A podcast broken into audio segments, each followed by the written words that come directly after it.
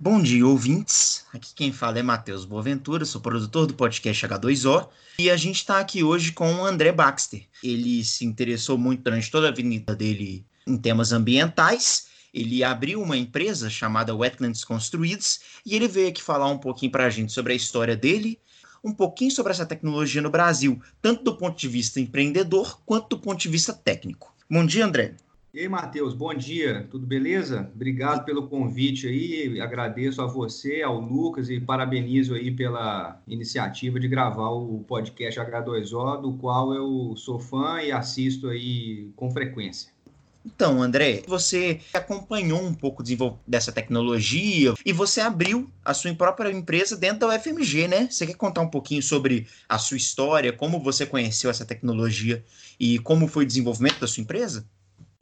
Vamos lá, vamos sim. Relativo à minha carreira e ao meu interesse por esse assunto e o porquê eu resolvi me dedicar a isso, desde novo eu sempre me interessei por esses assuntos de água, né? Eu, eu cresci num lugar muito, muito cheio de cachoeiras e mata e a natureza sempre teve muito presente para mim, a água limpa, a água gelada, aquela água da Mata Atlântica, né? Então isso sempre me, me motivou muito, né? E à medida que a gente vai vendo assim a humanidade, né, e os impactos ambientais da nossa existência na Terra, nessa parte de poluição, isso também veio fazendo parte do meu imaginário, né, enquanto jovem, enquanto criança, enquanto jovem, e aí isso contribuiu muito para a decisão assim da minha carreira, né, da profissão que eu ia seguir. Então essa parte de combate à poluição das águas, né, eu escolhi isso como um campo para eu atuar, porque isso é muito simbólico para mim, sempre teve muito presente na minha vida e eu sou muito apaixonado com essas coisas de, da água e da natureza, né? Esses assuntos me encantam muito. Então, aqueles ambientes alagados, né? Aqueles pântanos,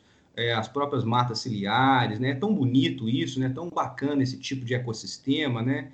E tão agradável, né? A nossa presença também. E eu acho assim, é uma grande agressão, né? Quando a gente vai suprimindo esses ambientes, poluindo, envenenando, né? Então isso é um, na verdade, é o símbolo né, do, do, porquê eu escolhi essa carreira. Eu sou biólogo, né? Eu formei em, em biologia, pela, em ciências biológicas pela PUC.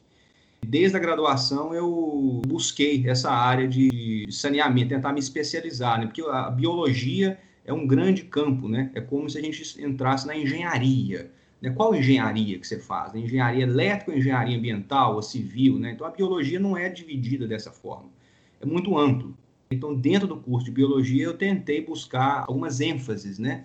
no meu curso e, e, eu escolhi essa área de saneamento, apesar do meu curso de biologia ter me dado uma base muito elementar sobre, sobre saneamento. Mas saindo da, da graduação, eu já estava, já tinha tido contato assim com a tecnologia, já tinha conhecido isso. Eu estive num centro de, de, de permacultura, né, de uma ecovila lá em Pirinópolis, né, e tive contato com um pouco dessa tecnologia lá, muito rudimentar, muito artesanal, né? não é o que eu faço hoje. É, hoje a gente trabalha muito com muito mais engenharia do que isso, e eu voltei desse, desse centro de permacultura e fiz um projeto na PUC. Um Só para a gente ter uma noção, em que ano que era isso, mais ou menos, esse projeto ah, rudimentar? Então, assim, eu me graduei em, 2010, em 2007. 2007 uhum. foi o ano da minha graduação. Essa, essa ida a esse centro de permacultura foi em 2005, né, por volta de 2005. E, de, e, um pouco antes eu já tinha tido contato com algumas variantes dessa tecnologia, chamados living machines, que são uma tentativa de, de traduzir esse assunto que utiliza muito pouco engenharia e é muito, digamos assim, muito artesanal. E aí depois é que eu tive contato com o termo wetlands construídos de fato. Então, por volta ali de 2006, eu construí esse sistema piloto na cantina da PUC Betim, né, onde eu me graduei.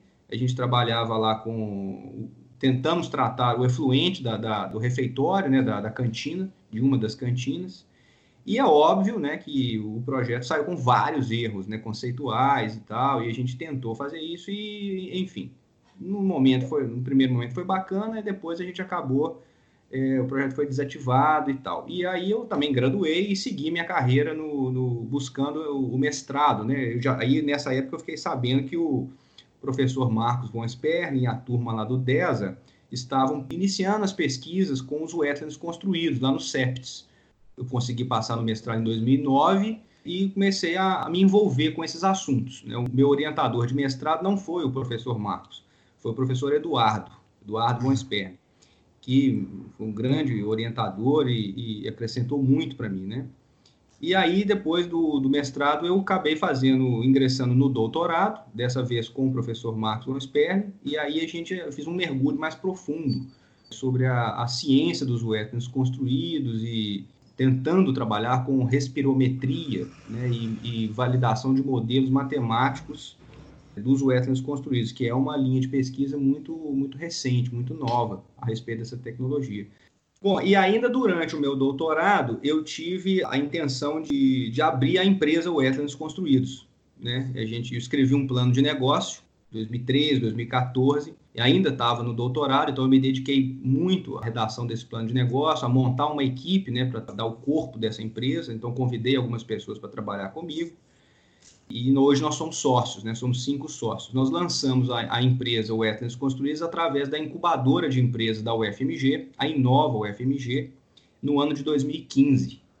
E aí, de lá para cá, a gente vem operando no mercado, levantando essa bandeira dos Wetlands Construídos, nacionalizando o know-how né, e abrindo o mercado para essa tecnologia que tem muito a ver com as demandas brasileiras de saneamento muito relativo aí a tratamento de esgotos brutos em pequenos distritos, de até 5, 10, eventualmente até 20 mil habitantes, né, o maior sistema wetlands construído do mundo para tratamento de esgoto bruto. Ele atende a uma população de mais ou menos 20 mil habitantes, é um caso muito particular, mas isso mostra um pouco sobre o, o range de populacional da tecnologia, né? Mas a maioria dos sistemas para tratamento de esgoto bruto estão ali na faixa dos 5 mil, eventualmente até abaixo um pouco dos 5 mil habitantes, 2 mil habitantes, mil, então por aí. Tem essa aplicação. A aplicação para lodos de esgoto, tratamento de lodo de estação de tratamento de esgoto. Então, você tem a ET convencional, e você tem uma unidade de gerenciamento de lodo empregando a tecnologia Wetlands construídos.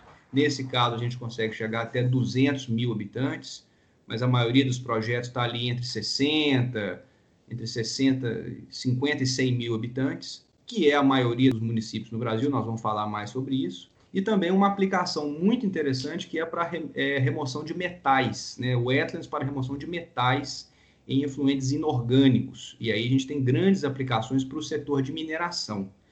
Então, a Wetlands Construídos, ao longo dessa trajetória que eu venho percorrendo, ela começou para mim como, um, como algo pequeno, e hoje não, hoje isso já está em escala industrial. Né? Então eu venho acompanhando aí o desenvolvimento da tecnologia ao longo desses últimos anos né? e, e tentando convencer as pessoas de que isso é uma tecnologia muito favorável, muito interessante, tanto do ponto de vista ambiental quanto do ponto de vista técnico, né, em termos de desempenho de, de, operações de tratamento de água, e, mais interessante ainda, do ponto de vista financeiro, o Etnos Construídos tem essa grande contribuição também de redução de custos operacionais, simplicidade operacional e aumento de desempenho. Então, hoje a nossa empresa ela, tá, ela, ela tenta trazer isso, né, essa bagagem que a gente vem colhendo aí ao longo desses últimos anos para o setor de saneamento e para o setor industrial. Um pouco do meu histórico é isso.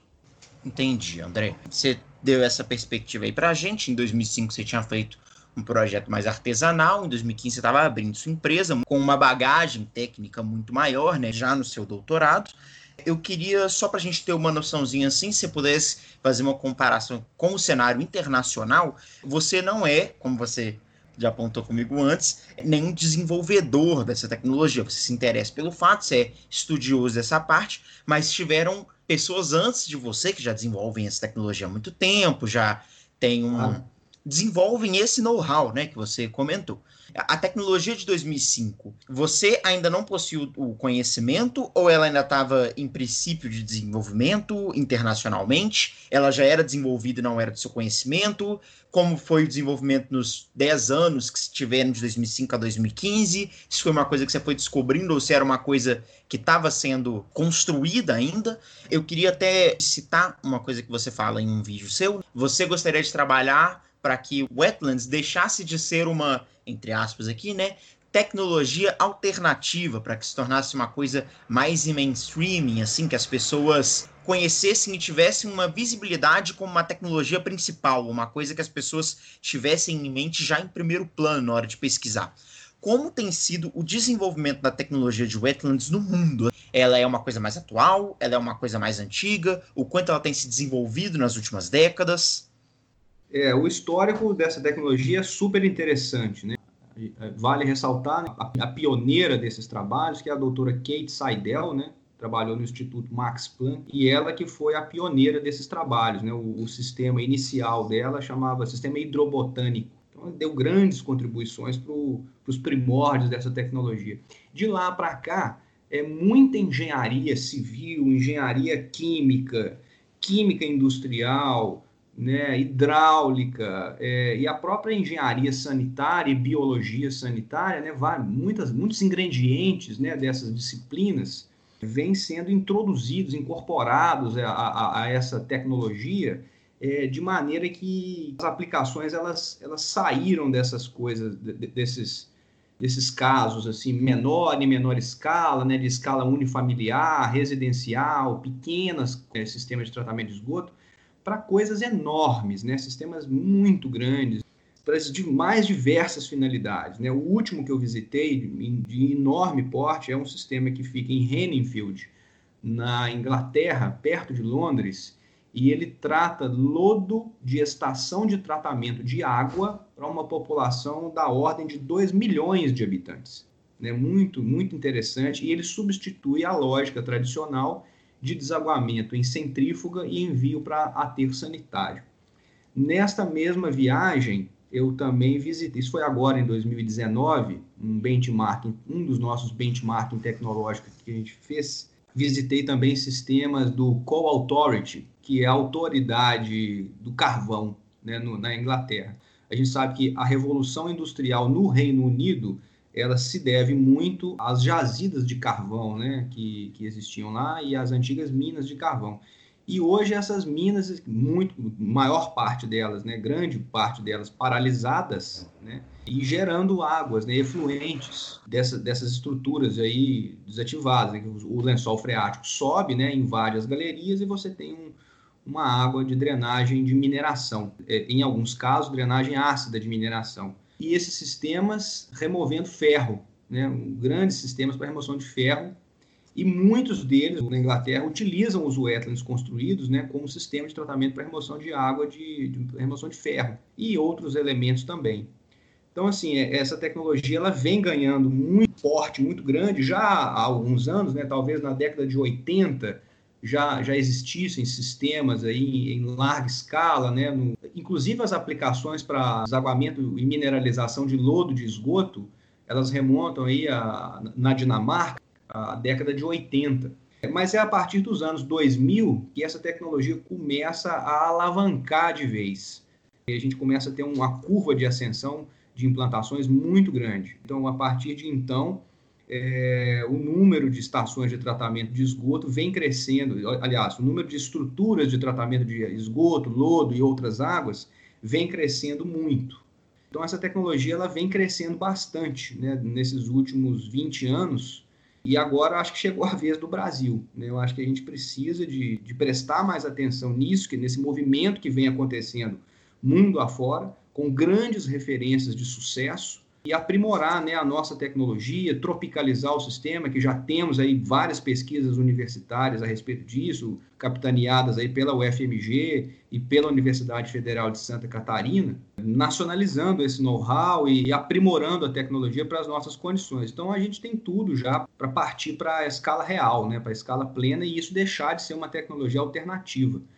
André, você comenta aqui um pouco com a gente sobre essa adaptabilidade da tecnologia ao Brasil, de que talvez agora seja a vez do Brasil. Se fala um pouco questão de tratamento de esgotos, né, sobre a temperatura do Brasil, que é um pouco maior que as temperaturas da Europa, são vantajosas quando se pensa em tratamentos biológicos em geral, né, já uma vez que aumenta aí a atividade microbiana. Eu queria perguntar para você se é essa característica em específico que reforça a viabilidade da tecnologia no país, se existem outras, que tipo de características do Brasil que vão alterar, vão ser especiais aí na hora de se pensar em uma vertente brasileira do tratamento de wetlands? O fato de o Brasil ser um país de clima quente, né, em sua maioria, um país de clima tropical, ajuda muito. Não só os wetlands construídos, mas todas as outras tecnologias de tratamento biológico de água residuária. E a gente sabe que a cinética bacteriana é influenciada pela temperatura, então, assim, em países, em países de clima quente é mais favorável. Né? Tanto que a gente tem um, grande, uma, talvez o maior parque de reatores anaeróbios do mundo, né? muito em função disso, né? em função da nossa, nossa condição climática que é favorável a esse tipo de tratamento. Mas não é só a temperatura, não, sabe? A gente tem um, um, um cenário demográfico que é muito favorável a isso. E eu acho que essa é a grande contribuição dos wetlands construídos e é uma coisa que a gente precisa de conversar com mais detalhe, né? Talvez em fóruns mais é, descer aí alguns degraus aí na, na, na hierarquia do, do, dessa conversa sobre sobre o marco legal do saneamento, sobre universalização do saneamento e tudo mais, né, sobre como é que a gente vai viabilizar o saneamento nos pequenos municípios. Né? A gente sabe que mais de 80% dos municípios brasileiros têm população menor que 100 mil habitantes. 60% dos municípios brasileiros com população menor que 15 mil habitantes. Né? Qual é a tecnologia de tratamento de esgoto que vai ser viável em um sistema, em uma cidade dessas? A gente conhece a realidade socioeconômica é, do, dos interiores, né? A gente visitando, todo mundo que viaja aí ou é do interior sabe como que é essa questão socioeconômica no nosso interior brasileiro, né? A gente é um país ainda em desenvolvimento. Então nós precisamos de tecnologias, muito da linha lá do, do, Departamento de Engenharia Sanitária e Ambiental do FMG, essa linha de sistemas simplificados de tratamento, né? de sistemas mais fáceis de operar, que sejam com, que tenham um menor custo operacional, menos complexos, que você obtenha mão de obra local para a operação, né, que não precise de muita gente especializado para isso. Né? Então, essa é uma, é, uma, é uma linha e os wetlands convergem para isso. Né? Os wetlands são uma tecnologia assim, né? simplificada, de baixo custo operacional, o que não quer dizer que ela seja de mais baixo custo de todas, né? claro que não, mas acredito que a grande contribuição dos wetlands construídos é nesse sentido para o tratamento de esgotos brutos em municípios ou distritos municipais da ordem de 10 mil habitantes. Então, assim, vamos dizer que uma a Copasa ou uma outra empresa de saneamento assuma a concessão dos serviços, da operação do serviço de saneamento num determinado, num determinado município. A sede municipal, eventualmente, tem ali seus 50, 80 mil habitantes, 30 mil habitantes. Né? E aí está fora dessa escala para o tratamento de esgoto bruto com os wetlands construídos. Mas e os distritos? Né? Porque, ah, eventualmente, as, as, as sedes municipais são rodeadas de distritos menores, né? com, com 3, com 4 mil habitantes, com 2 mil habitantes. E qual é a solução de saneamento? Tem, tem municípios que têm sete distritos, né? tem cinco distritos. Você vai colocar qual tipo de tratamento de esgoto nesses distritos? É algo que você tem que visitar frequentemente? É algo que você tem que gerenciar lodo, é, eventualmente os municípios não têm nem aterro sanitário, né? tem muito município que tem lixão. Né? Se você tem uma tecnologia de tratamento de esgoto que gera muito lodo e que é difícil você manejar esse lodo para o aproveitamento agrícola, é, você acaba inviabilizando o aproveitamento agrícola ou acaba dificultando né, o, o, o, a operação ou encarecendo a operação. Né? E aí as coisas começam a ser feitas meio com, com é, não da forma como deveriam. Né? Então, a gente pode, pode acrescentar um grau de simplicidade e eficiência de desempenho né, através do uso dos wetlands construídos. Então, acho que além da questão climática, nós temos uma questão demográfica, né, que favorece o uso dessa tecnologia, que está totalmente encaixado com o perfil dessa tecnologia, e também uma questão socioeconômica, né, de simplicidade operacional e baixos custos operacionais. Fora a gente comentar que as eficiências alcançadas pelos wetlands construídos são muito altas, né? A gente consegue ter boas eficiências de remoção aí acima de 80% de eficiência com é, é, a primeira etapa do sistema francês. Né? A gente até pode depois detalhar isso aqui mas com 1,2 metro quadrado por habitante, a gente já conseguiria atender aí parâmetros é, da nossa legislação aí, os parâmetros menos restritivos aí com 80% de eficiência de remoção, né, ou 60 miligramas por litro de DBO. Então isso já seria viável da gente fazer. Então essas são algumas das contribuições que a gente poderia dar. Pois é, André, como você mesmo pontuou, né, mesmo com todas essas vantagens e todas essas características que tornariam o sistema wetlands tão próprio para a realidade brasileira, o Brasil ainda é um é muito pouco adepto, né, à tecnologia. É diferente da Europa, por exemplo, que é pontuado por você que tem uma utilização um pouco maior, foram os primeiros desenvolvedores dessa tecnologia, no que eu entendi você pontuando. Se quiser me corrigir aqui, se eles não foram exatamente os primeiros mas se eles utilizaram em grande parte, você pode me corrigir. Ao que você acha que se deve o fato de o Brasil ser um utilizador menor dessa tecnologia e o que, que poderia ser mudado para o Brasil se tornar mais adepto a ela? Só a França, que é do tamanho da Bahia, tem mais de 4 mil sistemas só wetlands construídos. Então vejam que é muito grande o número de estações de tratamento de esgoto que eles têm só na França. É, é difícil a gente comparar é, é, Europa com o Brasil, né? Porque os países europeus são países desenvolvidos, né? São países ricos. É, na verdade, Brasil... tem que dar até um passo a mais, né? Na verdade, sim quando eu te pergunto isso, porque no Brasil mal mal se trata esgoto no geral, quanto mais se falar em uma tecnologia como wetlands construídos.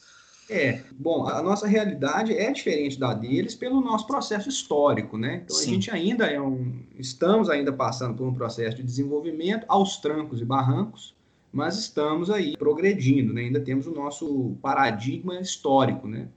É, isso é uma coisa que é determinante não só para os wetlands construídos, não só para o saneamento, mas para aspectos culturais, inclusive, né? Então, um país que ainda está se desenvolvendo. Mas mais relativo ao saneamento, a gente também tem que botar aí nessa, nesse nosso caldo né, o, o grande déficit histórico de investimento em infraestrutura, né? não só com etnas construídas, com qualquer tecnologia. Né? Então, falta muita estação de tratamento de esgoto ao longo do Brasil inteiro. Bom, somado a isso, a gente pode lembrar que os wetlands eles são uma tecnologia relativamente nova né, uma tecnologia que vem aí despontando é, em, em, grande escala no mercado de saneamento e no, no, mundo do saneamento. Acredito que a partir dos anos 2000, isso tem 20 anos, né? Por exemplo, lodos ativados já é uma tecnologia que tem muito mais história do que os wetlands construídos. Né? Você vê o número de publicações sobre, o, sobre lodos ativados é muito maior do que sobre wetlands construídos. Agora, uma coisa curiosa é que o número de publicações, se você for no Google Acadêmico é, e procurar por Wetlands, WASB e Lagoas, dentre essas três tecnologias, o Wetlands tem muito mais publicação do que essas outras. Né? Isso é interessante de observar. Né? Você vê que a tecnologia Sim. é nova, mas ela não é assim tão desconhecida. Né? É algo que já vem sendo estudado, já vem sendo publicado, já vem sendo empregado aí ao longo do, ao redor do mundo né, é, é, há bastante tempo, inclusive com números expressivos. Né?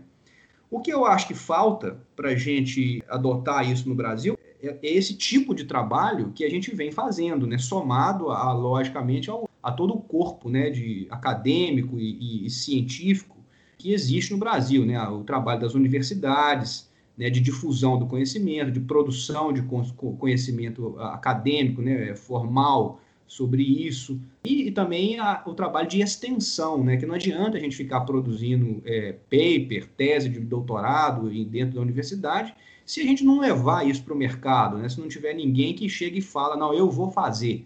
Né? Se não tiver alguém que ofereça garantia, que construa, que projete, que venda, né? que dê assistência técnica, que, que, e tudo mais. Então, falta esse tipo de, de, de trabalho no Brasil. São pouquíssimas empresas de, que, que se dedicam a, aos wetlands construídos no Brasil e, e talvez como a wetlands construídos que levanta essa bandeira dessa maneira, talvez a wetlands construídos seja uma das únicas que, que abraça de maneira tão íntima né, essa tecnologia. Então, assim, eu acho que falta bastante é, é um trabalho de expansão do conhecimento, né, de divulgação do, do, do, do, do que, que já foi produzido, do potencial disso, e tratar os wetlands construídos como uma tecnologia de fato concreta, né? e não uma tecnologia alternativa. Não é porque tem plantas que a coisa faz mágica. Né? Então, eu acho que falta um pouco de seriedade também nesse, nesse, nesse meio, que a universidade vem contribuindo muito, né?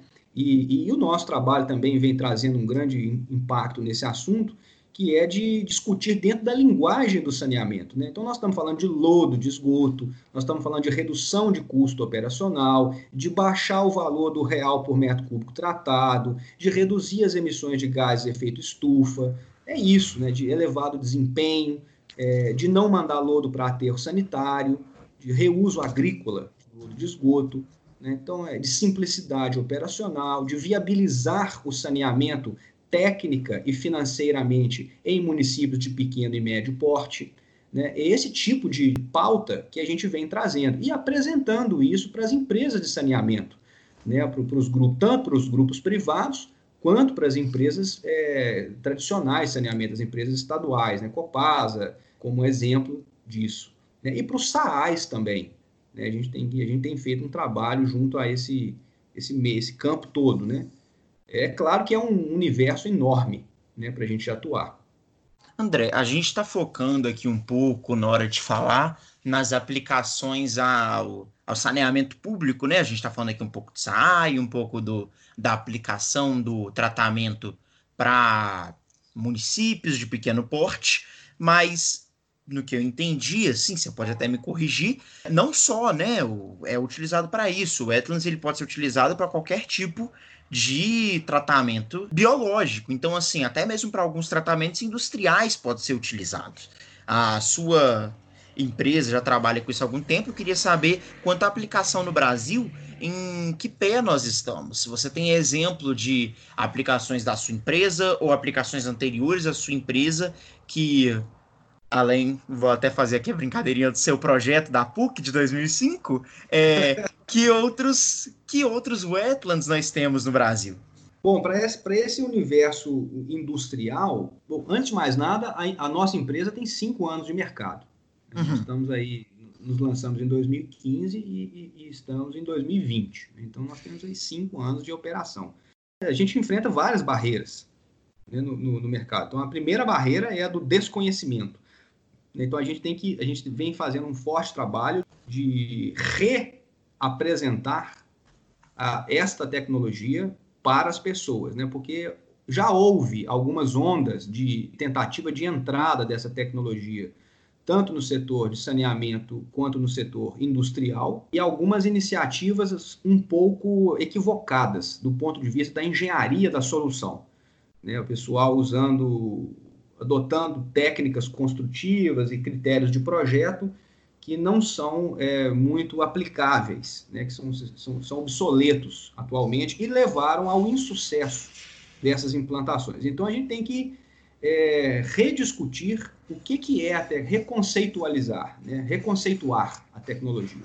Eu acho que isso vem sendo um trabalho que a gente vem fazendo forte. É, e a gente tem tido alguns sucessos. Né? A gente tem algum projeto implantado na Vale, né, para o tratamento de efluentes sanitários industriais, aí não é efluente de processo industrial ainda, né? mas nós temos um case interessantíssimo junto com a Vale, que, que foi premiado pela, pela Secretaria de Meio Ambiente de Minas Gerais em 2018, é, fica na mina de Águas Claras. Então, esse projeto é um projeto de destaque. Né? mas para efluente sanitário industrial, tratamento de água de escritório administrativo. E a gente tem também um outro projeto para mineração, e esse fica para uma mineração no norte do Mato Grosso, fronteira com Rondônia, que são vários wetlands construídos que estão sendo implantados atualmente, fica lá no, em Aripuanã, no, no, no norte do Mato Grosso. E ali a gente tem vários tipos de aplicações dos wetlands. Wetlands para tratamento de águas de escoamento superficial de pilhas de rejeito, de pilhas de estéreo, né, de desaguamento de mina também, mina subterrânea, certo? E temos também a aplicação para tratamento de águas do overflow do espessador de minérios, que é o, o processo de beneficiamento de minério propriamente dito, uma mina de cobre, chumbo e zinco. Né? Então, a gente teria essa, essa água residuária é, passando pelos wetlands construídos e voltando para o processo industrial em circuito fechado.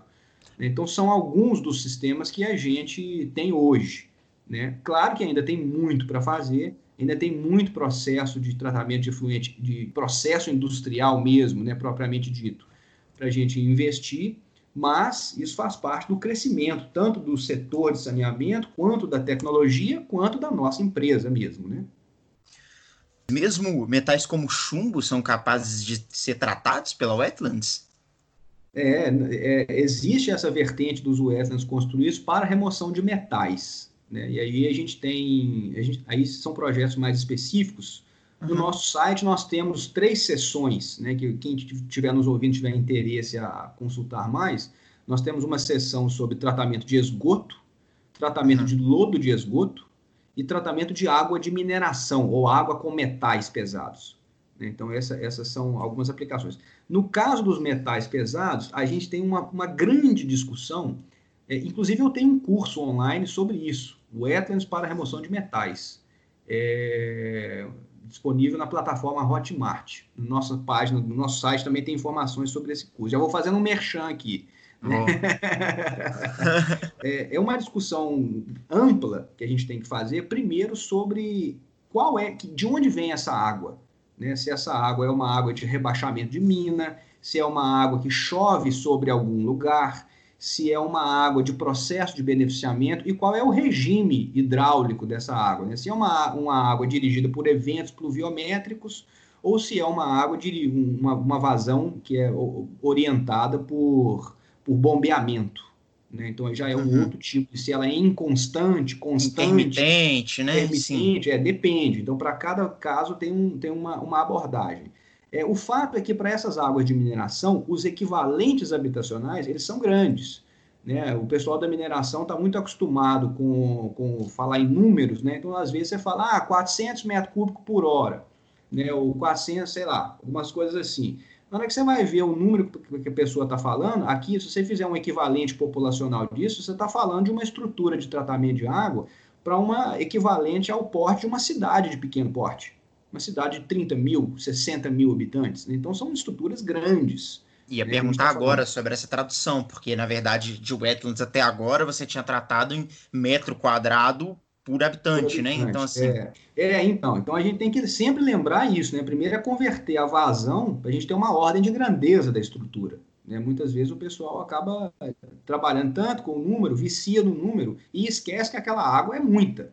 Né? Uhum. Então, isso é, uma, é a primeira coisa a se fazer. Depois a gente entender a natureza dessa água, né? se é uma água de drenagem ácida, se é uma água rica em ferro, qual é o, o corpo geológico ao qual essa água teve exposta, né? Então ela absorveu esses elementos dali, né? E existe sim a, a possibilidade de você utilizar os wetlands construídos para a remoção de uma ampla gama de metais pesados. E claro que com rotas de remoção diferentes, porque tem uma, tem uma engenharia específica para isso, né? uma engenharia química, coisa que eu abordo bastante lá no nosso curso sobre remoção de metais e Quem a gente quiser... adotando aí, é, já fazendo de novo aí o nosso merchan.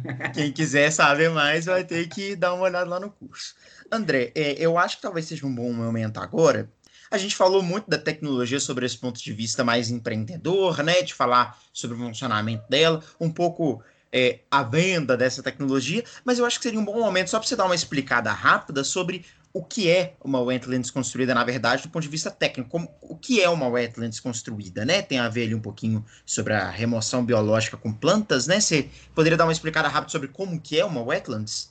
Claro, vamos lá. É, vamos dividir aqui, então, nas duas principais aplicações para o setor de saneamento. Uhum. Vamos deixar o, o, setor de mineração um pouco de lado, porque essas aplicações são um pouco mais complexas e envolvem outros, outros conceitos. Né? Mas vamos lá. Para o setor de saneamento, nós temos as aplicações para esgoto bruto, né, ou, ou pós-tratamento de esgotos também, polimento de efluentes, e temos as aplicações para lodo de esgoto.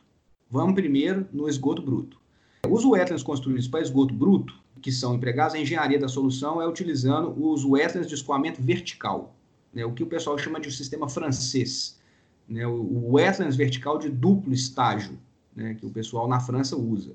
Basicamente, essa, essa aplicação ela se assemelha muito aos filtros biológicos percoladores de baixíssima carga.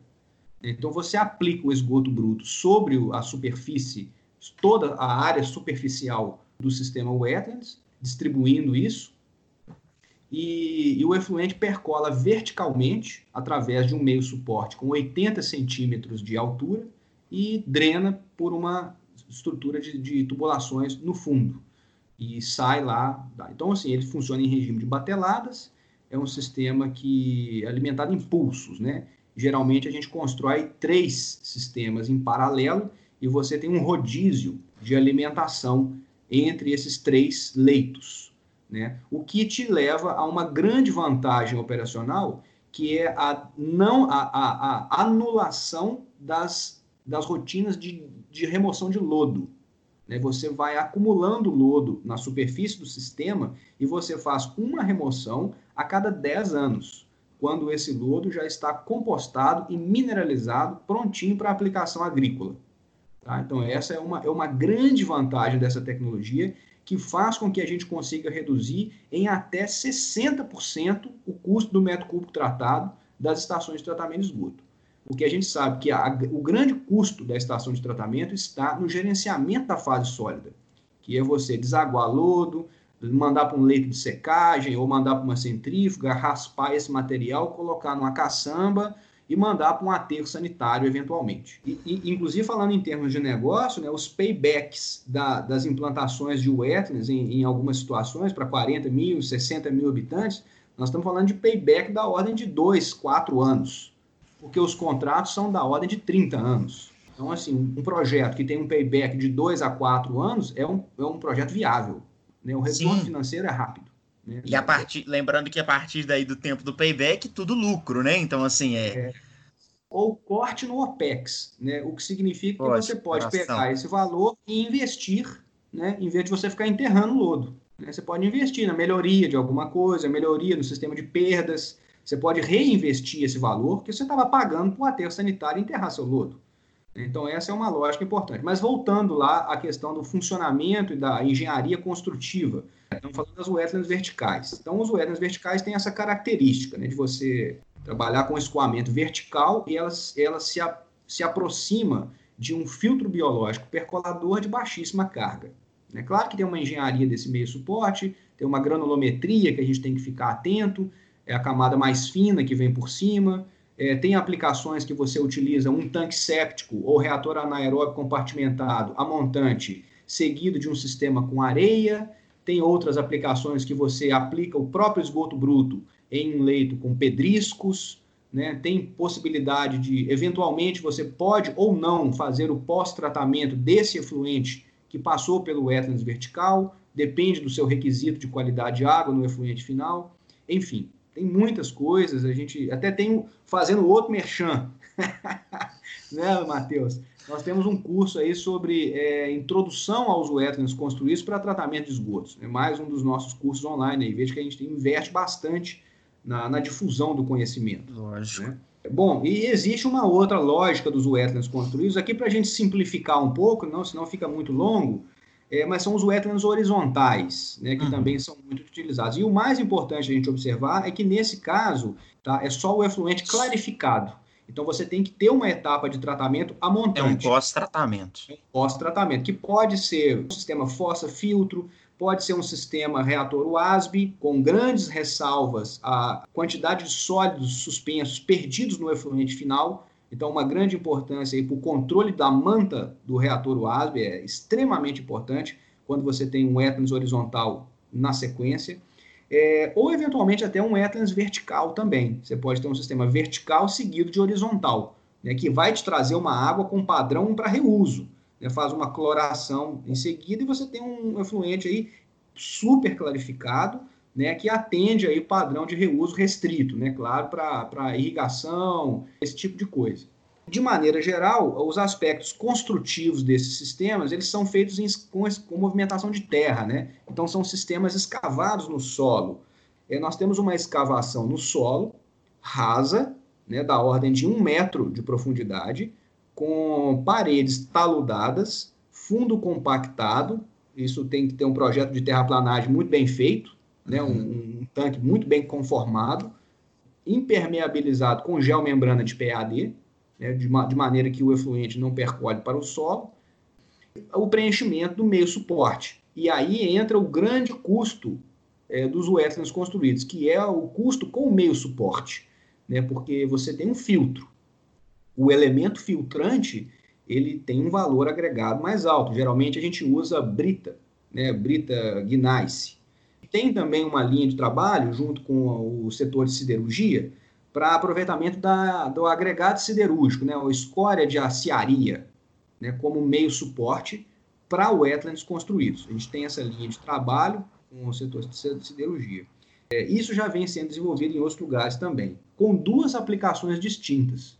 Você pode usar o agregado siderúrgico para remoção de ferro, aliás, desculpe, para remoção de fósforo, né, que é uma engenharia da aplicação específica, ou você pode usar o agregado siderúrgico simplesmente como meio suporte, substituindo a brita, brita 3, por exemplo, e tem que ser um material mais graduado. Né? Então a gente tem essa, essas duas aplicações. E bom, e tem muita coisa para conversar sobre a escola de siderurgia e o uso desse material alternativo para essas estações. E, logicamente, temos o projeto hidromecânico, né, que você tem lá o, o, a, toda a rede hidráulica de alimentação, de drenagem, as elevatórias, né, para o tratamento do esgoto bruto ou polimento do efluente. Claro que tem muito mais para falar, mas vamos deixar aqui só abrindo portas, né, para a gente é. poder buscar mais informação depois. Inclusive, no que a gente abriu portas aqui, né, falando desses mais especificamente do vertical e do horizontal, um pouquinho aí menos específica, até porque você falou que é muito complexo também do, das wetlands para tratamento de metais. A gente tem aqui no nosso roteiro sobre características da tecnologia que eu queria que a gente explorasse um pouquinho. É, qual é a demanda da área por habitante, um pouquinho do custo de implantação, dos custos de operação, a complexidade operacional, que você falou que é relativamente baixa. Quais são as vantagens e desvantagens de uma wetlands? Legal, vamos falar disso. É, só complementando, é, sobre a, a, aquela outra aplicação que a gente falou dos para tratamento de lodo de esgoto. Ah, então, então a, os wetlands, isso é importante a gente falar para poder entrar nessas outras questões que a gente tem para falar mais para frente sobre é, requisitos de área e as eficiências, né? Bom, para o lodo de esgoto, os wetlands construídos eles se aproximam muito dos leitos de secagem. É como se fosse um leito de secagem plantado. Né? A, a principal diferença é, comparando com os leitos de secagem, é que a gente não tem o tijolo na superfície, né? Você tem bordas muito mais altas para você estocar esse material por longos períodos. Você tem o uso da vegetação, um capim, por exemplo. A gente não usa taboa nessas aplicações. Aliás, taboa é a planta que eu menos gosto de usar. E nós temos aí um, um requisito de área diferente também dos leitos de secagem. Então não, é, não basta remover o tijolo e aumentar a borda útil. A gente tem um projeto de carregamento desses leitos que, que altera um pouquinho a rotina operacional. E, e, aí a gente pode trabalhar com lodos de esgoto, tanto lodos de reatores UASB, que são ótimos lodos para serem trabalhados, porque são lodos já estabilizados, digeridos, com uma relação SV-ST, sólido volátil, sólido total, né, uhum. mais reduzida. Então, um lodo mais digerido, mineralizado. Existe também a possibilidade de a gente trabalhar com lodos de lodos ativados, né? ou de outros processos, filtro biológico percolador também, por exemplo, com relações SV-ST um pouco diferentes dos UASP, lodos menos digeridos, e aí a gente requer uma atenção aí ao critério de carregamento, mas é possível. Né? Os grandes projetos na Dinamarca para tratamento de lodo de esgoto e na França também utilizam lodos ativados. E existe uma terceira aplicação de lodo para recebimento de lodos, que é o para recebimento de lodo de caminhão limpa-fossa, que é uma grande demanda em várias operações de saneamento. E, eventualmente, essa carga, quando aportada às estações de tratamento de esgotos, elas geram grandes problemas de manutenção e operação, além da perda de desempenho. Uhum. Então, a gente tem que. Existe essa possibilidade de você fazer uma central exclusiva para recebimento do lodo de caminhão limpa-fossa. Né? E você aí ganha eficiência nas outras ET e reduz a carga aportada a essas outras ET. Mas vamos lá, vamos fazer um comparativo de demanda diária por habitante. Os wetlands para tratamento de esgoto bruto, eles trabalham com requisitos de área de 1,2 ou de 1 a 2 metro quadrado para cada habitante. Falando que um habitante gera da ordem de 150, 160 litros por habitante por dia. Né? Então é de 1 a 2 metros quadrados para cada habitante. Aí já tem uma conta fácil da gente fazer.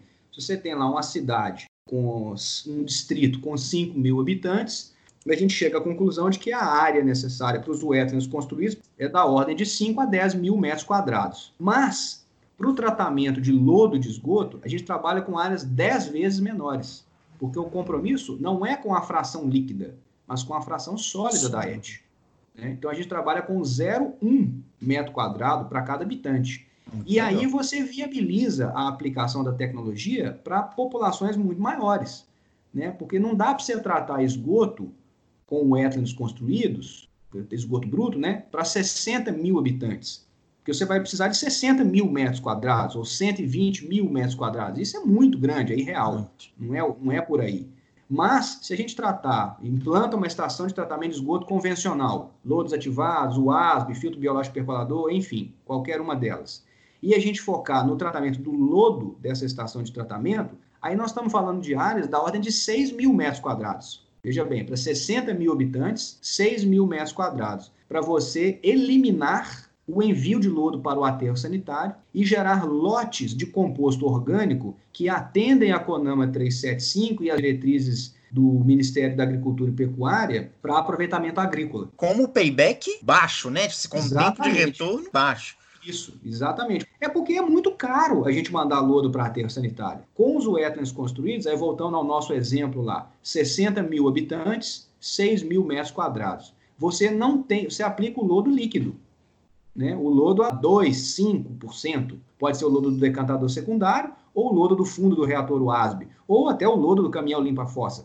Você não tem que aplicar polímero, você não tem que ligar esse equipamento na tomada, você não tem que balancear o eixo dele, você não tem que raspar um leito de secagem a cada 15 dias para vir uma outra carga de lodo. Você vai aplicando lodo sobre lodo. E aí, ao final de 10 anos, você tem um estoque de composto orgânico, que você pode doar, pode vender, pode emprestar, pode fazer o que você quiser com aquilo. De maneira geral, só de a gente eliminar o custo com o transporte e o destino para o aterro, você já viabiliza o projeto. Tá? Então, isso é sobre áreas por habitante. Vamos falar em seguida sobre custo operacional né, e as eficiências esperadas para o esgoto bruto. Como a gente comentou, isso tem muitos, muitos trabalhos já desenvolvidos, tanto no âmbito da UFMG, quanto no âmbito da Universidade Federal de Santa Catarina, isso para citar as experiências nacionais. Mas, de maneira geral, com 1,2 metro quadrado por habitante, né, aquele, aquele valor que a gente vem comentando sobre ele, a gente já alcança mais que 80% de eficiência. Se a gente trabalhar com 2 metros quadrados por habitante, a gente consegue alcançar acima de 90% de eficiência de remoção, eventualmente até acima de 95% de eficiência de remoção. E aí você tem um efluente muito bem clarificado. Então, as eficiências esperadas, isso estou falando para DBO. Claro que não vamos avançar aqui em todos os parâmetros, né, porque nós vamos estender demais. Nós temos uma aula específica sobre isso, uma aula online lá sobre as eficiências esperadas das várias variantes dos wetlands construídos. Nós temos isso tudo explicado sobre as eficiências esperadas no caso das UGL wetlands, né, do desaguamento do lodo. A gente consegue alcançar teores de sólidos acima de 40%, que é o compatível com leito de secagem, acima de 30%, 40%. Né? O que é exigido daí, aí basta apenas uma secagem final para isso virar um condicionador de solos. Então, isso são algumas eficiências esperadas. Sobre os custos de operação, é falando de eficiência financeira. Bom, simplesmente pelo fato de, em ambas as estruturas, você estar eliminando o envio do lodo para o aterro sanitário e as logísticas de gestão de lodo, resultando em valores por metro cúbico tratado menores que 20 centavos. Né? E aí a gente tem que calcular, porque esse valor de real por metro cúbico tratado ele é influenciado pela vazão afluente, né, pelo porte. Então, quanto maior a população afluente, mais esse valor se dilui. Né? Então, uhum. esse valor ele é relativo. O que, que o operador de tratamento de saneamento tem que fazer numa ET Wetlands, que recebe esgoto bruto, por exemplo? Ele tem que fazer no tratamento preliminar a mesma rotina que ele faria numa ET convencional. Ele tem que limpar o gradeamento e ele tem que ver se aquilo está funcionando direitinho. Então, essa é uma rotina, uma inspeção de rotina. Tem sempre que ir lá limpar. Então, se o gradeamento naquela região, naquele bairro, enche uma vez por dia, então o cara tem que limpar uma vez por dia. Tratamento preliminar, normal. Operação do tratamento preliminar. Não é porque é o wetlands que vai deixar de ter. Bom, aí o efluente saiu do tratamento preliminar, ele vai para uma estação elevatória, eventualmente. Né? E em sequência ele vai cair na superfície dos wetlands construídos. E, no meio desse caminho, primeiro você tem a elevatória, então você tem a manutenção da elevatória como de rotina e da elevatória para os leitos propriamente ditos, né, os leitos de tratamento, a gente tem um jogo de registros. A gente tinha falado anteriormente que são três leitos em paralelo e eles são alimentados numa agenda alternada. A cada três dias você fecha um registro desse leito e abre o do irmão dele que está do lado. Então o que, que o operador tem que fazer na ET? Ele tem que abrir um registro e fechar outro. Essa é a rotina que ele tem que fazer a cada três dias. Fora isso, são inspeções de rotina, corte da vegetação. O material vegetal ele não é contaminado com metais pesados, como muita gente pensa. Né? O esgoto sanitário tem pouco metal pesado, uhum. muito pouco. Mas, de maneira geral, é isso. Alguma coisa aí sobre complexidade operacional, então é bastante simples, é, segue essa rotina que eu falei, né, sobre eficiências e sobre custos.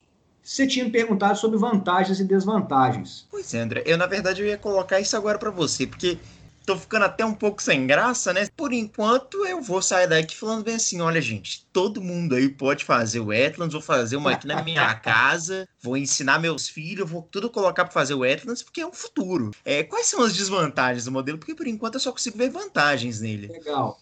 Não, excelente pergunta, cara. E, e realmente não é essa essa festa toda, né? Que a gente, uhum. a gente gostaria que fosse, né? Quem dera. Eu, por exemplo, se eu tivesse um sítio, talvez eu não fizesse os uhum. wetlands construídos. Talvez eu fizesse uma piscina ou uma quadra de peteca, sei lá, não faria um wetlands. Eu faria um fossa filtro sumidor e tá bom demais. Agora, se eu tivesse tratando o efluente do condomínio, aí é diferente. Aí nós vamos falar de wetlands construídos. Então, para soluções individuais, eu acho que só aproveitando a sua brincadeira aí, né? fazer na minha casa, eu acho que, acho que não, né? Acho que tem coisas mais simples, né, para a gente fazer em casa, é residencial, unifamiliar, do que os wetlands. Vamos falar do, dos portes maiores, é, tratamento de esgoto coletivo, soluções coletivas de, de tratamento para loteamentos, bairros, distritos e cidades e indústrias. Quais são as desvantagens? O que é inerente à tecnologia é essa questão da área. Inclusive, as pesquisas atuais, elas vêm trabalhando no sentido de intensificar para reduzir área. Aumentar a eficiência. Aumentar a eficiência por unidade de área. Né? Então, assim, uhum. assim, hoje tem pesquisas já na UFMG trabalhando com 0,8 metro quadrado por habitante. E isso já, já vem sendo validado internacionalmente já. Você sair de 2 é, é muito legal. Coisa. Isso é uma, é uma, uma tentativa de avanço. Outra possibilidade que o pessoal vem trabalhando também é com a aeração do leito. E aí você se aproxima aos biofiltros aerados submersos. Né? Uhum. Existe essa, essa, essa vertente também dos wetlands construídos, mas nós vamos deixar isso para um segundo momento. não vamos abordar muito aqui, não. Mas vamos lá, voltando nas desvantagens. É o custo com o material suporte. Então, nós estamos falando de CAPEX você precisa de ter um material de boa qualidade, brita gneiss de boa qualidade, disponível no local, ou seixo rolado também serve, né? Desde que ele seja graduado, né? Calibrado, bonitinho, né? as faixas granulométricas específicas. Geralmente a gente usa três faixas granulométricas, uma mais grossa, uma intermediária e uma fina. E isso é um principal elemento de custo. Se você for comparar com lagoas, por exemplo, as lagoas elas também usam grandes áreas, de 2 até 4, 5 metros quadrados por habitante. Mas a lagoa não tem o meio suporte. Né? Então, assim, lagoa é um sistema ainda muito barato. Porém, a qualidade do efluente final produzido por uma lagoa de estabilização, se comparado com o sistema wetlands construídos, é muito pior. Então, em relação às lagoas, é isso. Em relação ao WASB, as áreas dos WASB são muito menores. Né? 0,2, 0,1 um metro quadrado por habitante, mas você tem estruturas de concreto. assim, você tem o custo da estrutura de concreto, lajes muito, projetos estruturais muito bem feitos, é, projetados né, e executados. Isso aí é muito importante. E a gente tem aquela outra questão relacionada aos reatores WASB, que é a geração dos gases, né? Sim. Não do ponto de vista ambiental, é, que é muito impactante. Por mais que você tenha um flare de uma estação de tratamento de esgoto ligado, você tem uma alta emissão de CO2 e a queima do, do metano não é 100%. Então, por mais que o flare esteja 100% do tempo ligado, queimando, ele ainda emite metano porque ele não tem uma eficiência de 100% para queima. Então, isso é uma coisa importante a gente computar. Além do custo de operação também, né? Eu acho que o ASB também precisa de um corpo técnico um pouco mais especializado do que as wetlands. É, e os reatores WASB para baixas vazões funcionam, tem casos disso, mas o que a gente vê na prática é uma dificuldade operacional. O controle da manta de lodo, ele não é tão simples assim. Você fazer a pessoa entender como que controla aquilo ali, não é tão simples. Mas só para comparar aqui com essa questão do CAPEX, né, do custo do meio suporte dos wetlands, e o custo de construção com concreto de um ASB, a gente tem que lembrar do, da vida útil do sistema. Os WASB, a gente sabe que, notadamente, eles têm aquela, aquele desprendimento de H2S, mesmo que em baixa concentração, esse gás é corrosivo às estruturas Sim. de concreto. Então, a vida útil dessas estruturas ela é mais baixa. Então, nós estamos falando aí de estações com 10 anos de idade que elas já apresentam problemas estruturais por causa do excesso de H2S em algumas estruturas. É claro que existem medidas mitigadoras. Você pode fazer um projeto que contempla uma impermeabilização, um isolamento, uma canalização mais correta do gás, enfim. Mas em termos de vida útil e longevidade das estruturas, por mais que os UASB sejam compactos, o custo disso é alto. Né? Se você tem que dar reforma na estação de tratamento a cada 10, 15 anos, na estrutura de concreto inteira, você não pode apontar, avaliar o custo dela apenas pelo primeiro valor de investimento. Tem um segundo reinvestimento. Então, assim, essa, essa comparação econômico-financeira,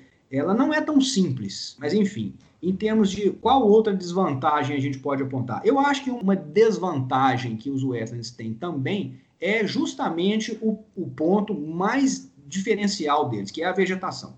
É você ter um manejo da vegetação. Nem sempre isso é fácil. Uhum. Né? Existe um cuidado com isso. Né? Então você tem que ter alguém que entende de capim. E é mais fácil você achar alguém que entende capim no interior do que você achar alguém que entende laboratório no final quase que conversa, né? Isso que você falou de que o Brasil teria uma aplicabilidade muito boa da tecnologia. Tudo converge, foi o que você falou mais cedo. Eu acho que é inevitável chegar nessa conclusão. Tudo... Mas eu não quero deixar a impressão de que o Ethernet é a solução para tudo. Pelo fato, ainda, outra desvantagem, pelo fato de a gente ter um projeto que exige maiores áreas, você tem uma, uma relação com o terreno muito íntima. Então, o projeto de geotecnia da estação de tratamento ele tem que ser muito bem pensado. Né? O legal dos wetlands construídos é que, por mais que eles tenham essa relação muito íntima com as feições topográficas do solo, é uma tecnologia que te permite uma flexibilidade no layout. Então, você consegue moldar o seu sistema de tratamento com a paisagem. E aí vem a, o grande diferencial dos wetlands construídos, que eu aqui até lanço um, um desafio aí, um duelo técnico, né, que a gente quiser elaborar com alguém, mas é o seguinte, os wetlands construídos, eles são a única e exclusiva tecnologia de tratamento de esgoto que te permite criar uma obra de arte de paisagismo e tratar esgoto. O termo paisagismo em inglês, ele é arquitetura da paisagem que é um termo muito mais fiel ao que a gente quer significar com isso. Né? Então, o layout da estação de tratamento, a integração paisagística, a mimetização do sistema de tratamento com o terreno natural é muito mais sintonizada com os wetlands construídos do que com qualquer outra tecnologia de tratamento de esgoto. Até porque, né, André, querendo ou não, em um momento em que a gente já começa a tratar aí sobre poluição visual, sobre qualidade de vida, ter uma solução que se integre melhor é de fato importante. É, porque nisso nós estamos falando de bem-estar, né? E o bem-estar é algo que é relativo, mas nem tanto. Né? Quantas vizinhanças não se tornam inimigas das estações de tratamento de esgoto por causa desses aspectos? Eu queria até abrir um parênteses aqui. Estações de tratamento de esgoto, no geral, têm uma má fama de trazer mau cheiro, trazer desconforto para populações ao redor. Como Legal. que fica? A wetlands pode produzir mau cheiro? É, não, os wetlands eles não produzem odor porque o sistema de tratamento ele é aeróbio. Então aquele cheiro de H2S ela não exala. Inclusive, você comentou aí, que vale a pena a gente lembrar, né? Mesmo que bem operada, uma ET pode emitir maus odores, né? tá bem operado, tá bem operado, tá? Ele é isso mesmo. Né? Ele tem uma concentração fina ali que mesmo que o coletor de gás esteja 100% vedado e funcionando plenamente com o flare a todo vapor, você ainda tem o H2S que está solúvel no efluente e ele se desprende quando você lança no corpo receptor. Uhum. Então, eventualmente, você pode ter, ter uma estação de tratamento bem operada com odor. E aí você tem que usar o, o produto de controle de odor, né, o peróxido, ou alguns outros agentes químicos aí para eliminar os maus odores. E aí aumenta a complexidade operacional, aumenta o custo operacional, reduz a sustentabilidade ambiental. Né? Tem tudo isso. Então, quando a gente faz uma análise, tem que analisar tudo. Né? Certo. Analisar o negócio completo. Mas voltando, então... os wetlands, eles não geram maus odores, apesar de eles estarem recebendo esgoto bruto, eles não exalam maus odores. Né? É claro que se você chegar no momento da batelada, do lado do cano do esgoto que está caindo em cima do leito ou dentro da estação elevatória, é óbvio que ali vai ter um cheiro de água suja, né, de esgoto. Ali é antes né? do tratamento, é, né? Mas ela não está produzindo H2S, né? não está uhum. produzindo gás, não é parte do processo metabólico da estação você produzir H2S. Então, isso, isso, inclusive, voltando a essa questão de arquitetura da paisagem, bem-estar, e evoluindo aí na nossa conversa para smart cities e para economia de baixo carbono, os wetlands construídos, eles são uma tecnologia muito mais, muito, muito mais aderente com essa nova realidade do que qualquer outra. É claro, obviamente, você sempre fazia aquela ressalva. Quando der para implantar, né, quando não der para implantar, é melhor você ter qualquer outra estação de tratamento de esgoto do que não ter nenhuma. Né? Tem que ter. Né? Mas uhum. quando der para ser wetlands, é legal que seja. Né? Talvez e... aí uma das grandes é, desvantagens da wetlands não é nenhuma desvantagem de se implementar o wetlands, é justamente a dificuldade. Existem alguns limitantes à implementação da wetlands. É, é. Talvez a desvantagem seja essa mesmo que você está dizendo. Né? A desvantagem é ser difícil de implantar em alguns lugares. Né? Porque... Mas quando implementado, Aí é pouco, são poucas desvantagens, é fato. Com relação a essa questão das smart cities, que eu comentei, e da economia de baixo carbono, e essa questão dos gases, né, e o bem-estar, amarrando tudo isso. Os wetlands construídos pelos manuais do IPCC, painel de mudanças climáticas aí, eles têm um coeficiente de produção de metano baixíssimo. Então a pegada de carbono de uma ET wetlands é 10 vezes menor do que a pegada de carbono de uma outra ET anaeróbia, por exemplo, ou lagoa. Porque a emissão de metano é quase nula, porque o processo é todo aeróbio, se você trabalhar com os wetlands verticais. Se você trabalhar com os wetlands horizontais, eventualmente vai haver ali processo anóxico ou anaeróbio no leito. Mas, para esgotos brutos, geralmente a gente trabalha com os wetlands verticais, que não emitem metano. E aí, voltando sobre essa questão da vantagem e desvantagem, como você comentou, talvez a desvantagem da tecnologia seja justamente a restrição de uso. A questão de você não poder carregar tanto, né? Você tem que carregar menos. Pelo fato de você carregar menos, as áreas são maiores. E aí nem sempre dá para utilizar. Agora, isso não chega a ser uma desvantagem. Não, de forma alguma. É, isso, é uma, isso é uma coisa inerente a uhum. tecnologia. André, a gente conversou um pouquinho sobre os cursos que vocês têm. Eu gostaria de perguntar um para você, a gente já está chegando aqui ao final, né, da nossa conversa. Eu gostaria de saber um pouco de você sobre fontes de conhecimento sobre wetlands. Você falou um pouquinho sobre seus cursos. Se você pudesse citar também é, os manuais, as bíblias do, do wet, é, livros, indicações de bibliografia, tanto para o pessoal mais técnico aí, né, que tiver mais interessado na parte de pesquisa e desenvolvimento, quanto as pessoas que estiverem mais interessadas na aplicabilidade, né, na daí vai até um pouco para seus cursos, né? Assim, ó, como eu, como eu posso aplicar o wetlands aqui na minha indústria, no meu município? É, a literatura científica, ela é vasta sobre esse assunto, tanto em âmbito nacional quanto internacional. Em âmbito nacional, eu recomendaria o, o, o leitor interessado a, a buscar o, as bases de dados das universidades federais, especialmente Santa Catarina e Universidade Federal de Minas Gerais e buscar os, os trabalhos mais recentes, né, do ano 2000 para cá. Eu recomendaria isso, 2005 para cá. Agora, existe também um documento de consenso entre pesquisadores e praticantes, desenvolvido pelo grupo Wetlands Brasil. O Wetlands Brasil é um grupo que tem um blogspot na internet, depois o pessoal pode procurar aí, Grupo Wetlands Brasil que produziu esse conteúdo que, que é relativo a dimensionamento e aplicação dos wetlands. Então, esse é um manual de cabeceira.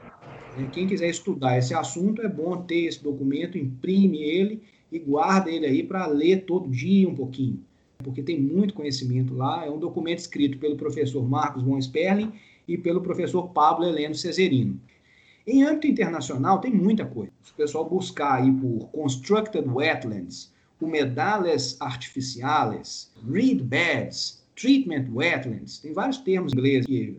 Tem muita coisa. Livros, artigos, guias, manuais, cases, empresas, tem muita coisa. Quem tiver interesse em estudar mais sobre isso, eu recomendo que siga por esses caminhos.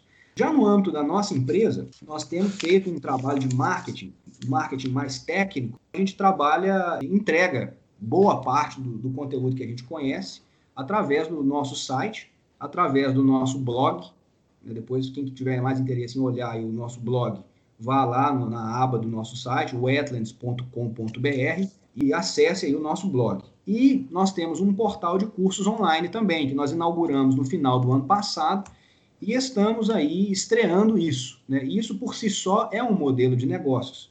No nosso caso, não é o nosso carro-chefe, mas ele vem cumprindo esse papel aí de difundir a informação sobre a tecnologia e de permitir as pessoas a compartilhar um pouco do nosso know-how, né? Ou que a gente compartilhe um pouco do nosso know-how com as pessoas.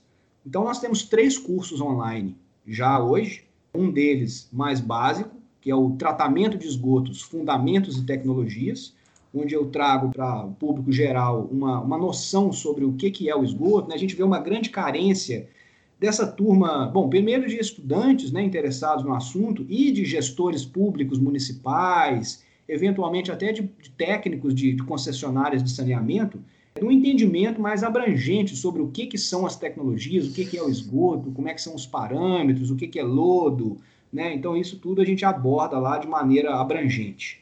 Nós temos um outro curso que é o Introdução aos Wetlands Construídos para Tratamento de Esgoto, onde a gente discute por que essa tecnologia é muito interessante para o Brasil, para quem quiser estudar mais, conhecer mais, se aperfeiçoar. Não é um curso de especialização, a pessoa não vai sair dali especialista projetando wetlands para os casos mais difíceis do mundo.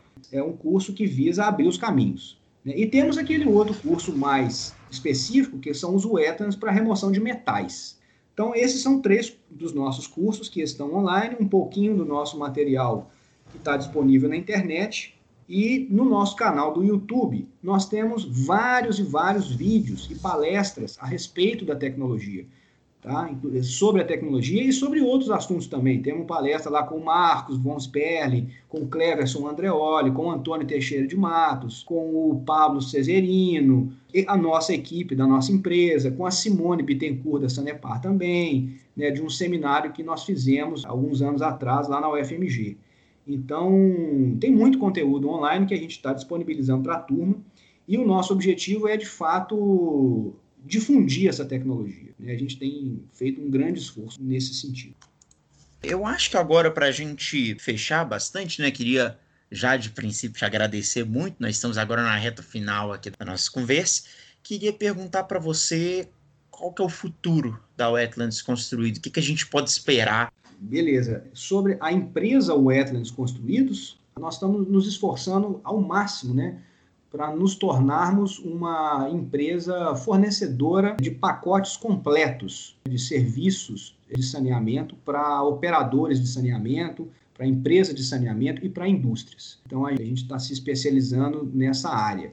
Né, e, trabalhar com o máximo possível dos wetlands construídos. Eu gosto de falar que a gente trabalha com o estado da arte dos wetlands construídos em combinação com o mais tradicional da engenharia sanitária. É isso que a gente tenta fazer, né, sintonizar isso, incorporar os wetlands construídos de maneira que eles acabem virando algo tradicional também né, e não que a gente tem que ficar falando de coisas maravilhosas sobre os wetlands construídos. Né? Talvez fosse mais fácil se a gente entendesse que isso, de fato, é uma opção que está no cardápio. Uhum. Esse, é, esse é um pouco do futuro da nossa empresa. E um pouco do futuro da tecnologia também, sob a nossa visão. No que depender da gente, a gente tem feito um grande esforço para abrir mercado para essa tecnologia e apresentar essa solução e rediscutir, né, como a gente conversou aqui também, né, os conceitos dessa tecnologia. Muita gente acha que conhece. Nós não estamos falando de TEVAP, que é muito legal. Eu até teria um TEVAP no meu sítio, mas na minha cidade não. Não é o caso de a gente aplicar um TEVAP, nem para tratar lodo de esgoto. Então, isso é o que a gente espera assim, para o nosso futuro. E como mensagem final, eu diria o seguinte: eu diria que o nosso objetivo, que é o, é que une a, a, nossa turma lá toda, une uma, uma, turma muito grande, né? não só do nosso time, da nossa empresa, mas uma turma muito grande. O nosso propósito é ver rios mais limpos, é ver águas limpas, né? a gente vê cidades mais agradáveis, é, a gente poder tirar o sapato e colocar o pé dentro da água. Né? Isso é que é o gostoso, né? esse que seria um lugar mais, mais agradável da gente viver né, cidades mais limpas, uma humanidade mais amiga da natureza. Né? Isso é que a gente gostaria de ver e a gente trabalha para isso. Esse foi André Baxter. Aqui é o Matheus Boaventura, produtor do podcast H2O. Agradeço muito ao ouvinte que acompanhou a gente. Agradeço muito ao André pela conversa. Achei incrível. Estou me sentindo muito mais conhecedor da tecnologia, curioso para saber mais sobre. Você despertou muito meu interesse no assunto, assim como tenho certeza que você despertou de todos os ouvintes. Meu muitíssimo obrigado por mim, pessoalmente, e por todos os ouvintes que acompanharam a gente até então. Beleza, Matheus. Eu que agradeço, agradeço a, você pessoalmente, agradeço ao Lucas também. E, e parabenizo vocês aí de novo, né, pela iniciativa do podcast. Está sendo fantástico, vocês estão contribuindo demais Acho que a gente é irmão aí nessa caminhada, né, de difundir conhecimento, de compartilhar com as pessoas know-how, né, de fazer esse conhecimento sair das portas da universidade e chegar aos ouvidos aí do maior público possível. Né. Então contem comigo aí nessa trajetória e parabéns e desejo muito sucesso para vocês. Muito obrigado, André. Uma boa tarde.